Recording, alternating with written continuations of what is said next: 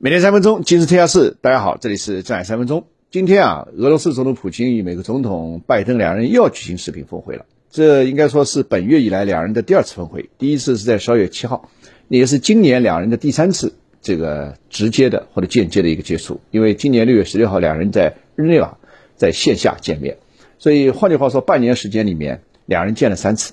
那么无论从密度还是频率，都远远超过了中美。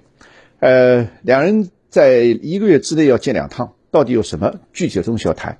啊，具体东西非常明显，那就是，呃，最近的俄罗斯和乌克兰的局势。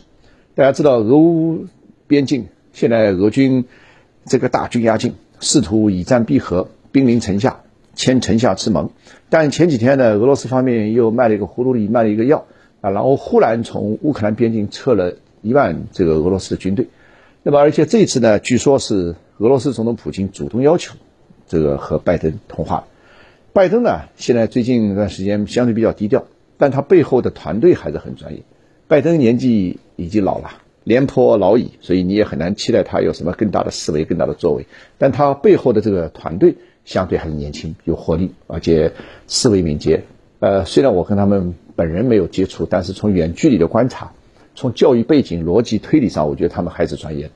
那么这次是普京。主动邀约，而且拜登团队马上回应，所以显示双方都有有对对方有需求。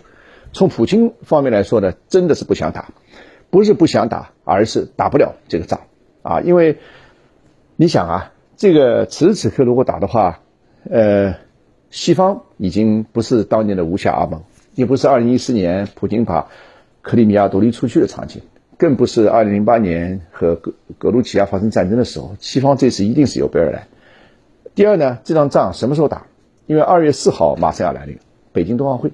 那俄罗斯可以说是中国现在几乎是唯一的重要的伙伴，中国也是俄罗斯唯一的重要的伙伴。而且中国之前其实是这个给俄罗斯敲了一个边鼓，中国主动提出一个动议，向国际奥委会就禁止任何成员国在。奥运会期间，不管是夏季还是冬季，这个发动战争，而且也得到了国际奥委会的支持和批准。所以此时此刻，如果说普京在奥运会前后期间发动战争，一是大逆不道，二是置中国的感受于不顾，那就不是中国的好朋友了。而且这个仗，如果你要想在之前打完，那且不说氛围会不会受影响，而且在战术上这是很难拿捏的一件事情。所以普京真的是打不了。但是如果能够以战逼和，那也不错。从美国方面来说呢，现在无论是经济、奥密克戎病毒，其实都是还处于焦头烂额当中。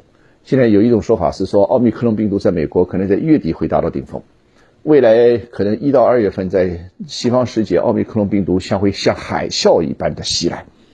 这个坦率的讲，也是让这个拜登非常头疼的。所以这是这一次两人愿意再次谈的一个主要主要原因。这时间呢，应该说是在今天我们的深夜的时候举行，所以具体的消息可能会在明天跟大家做详细的分享。但是呢，这个着眼于明年的，说明年就很快了，马上后天就要开始了。明年的这个世界格局，其实我觉得并不乐观，啊，这个有好多个难以确定的变变量和变数，其中尤其是疫情和中美关系有关详细的，朋友们可以收听。今天我在《青年笔记》里面的详细分析，谢谢大家。